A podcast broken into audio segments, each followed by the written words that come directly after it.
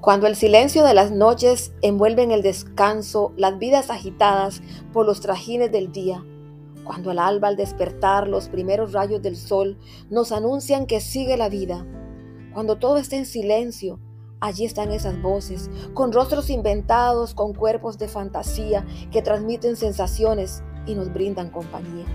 Cuando todo está en penumbras, allí están esas voces que amigas del viento y del tiempo se esconden en los rincones de corazones solitarios, que buscan esa voz amiga, esa voz que con cuerpo imaginario cruza mares y cielos para llegar al corazón de todo el mundo y de cada pueblo.